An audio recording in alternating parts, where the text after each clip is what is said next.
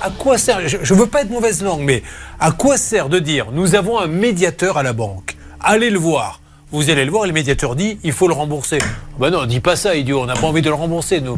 Donc ça sert à rien ce que tu dis. Donc en fait, le médiateur, ça ne marche que quand il dit on ne vous rembourse pas. Voilà. c'est ce qu'on peut comprendre. Mais vous vous rendez compte, on marche sur la tête, la maître Cadoré. Non, mais exactement, Julien. Et puis les dispositions du Code monétaire et financier, qui sont les articles L133-18 et suivants du Code civil, sont, sont très, enfin, du, du Code monétaire et financier, sont très clairs. Il faut, le remboursement doit intervenir immédiatement, sauf si vous prouvez une négligence grave. C'est à eux de le prouver. Je le rappelle, peut-être qu'on pourra le remettre d'actualité sur la page Facebook Stan.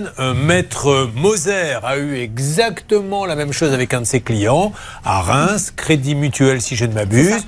Elle a attaqué, elle a gagné en première instance, ils ont fait appel, elle a encore gagné, le crédit mutuel a été remboursé, a condamné. Donc il ne faut pas aller, euh, hésiter à aller jusqu'au bout. Mais moi j'aimerais bien qu'on m'explique Juste ça, que quelqu'un de la Banque Populaire prenne la parole pour m'expliquer le rôle du médiateur. À quoi sert d'avoir un médiateur qui est payé par la banque en plus, Mmh. si je ne m'abuse? C'est eux qui Alors, le... c'est indépendant, mais c'est c'est le Enfin, médiateur. c'est eux qui le choisissent. Non, bah oui, enfin, il, est il- il censé être indépendant parce qu'il est censé Et justement. qui le paie, ce monsieur? Il vit de quoi? Euh, bah, il, il est payé. euh, c'est, enfin, il est par le. c'est- Enfin, c'est plus. C'est, c'est pas la banque qui le paye. C'est. euh, Bon, c'est un organisme bancaire. Bon, alors, on y revient dans une seconde, mais voyez, c'est quand même gonflé. Le médiateur donne une décision et on va compte.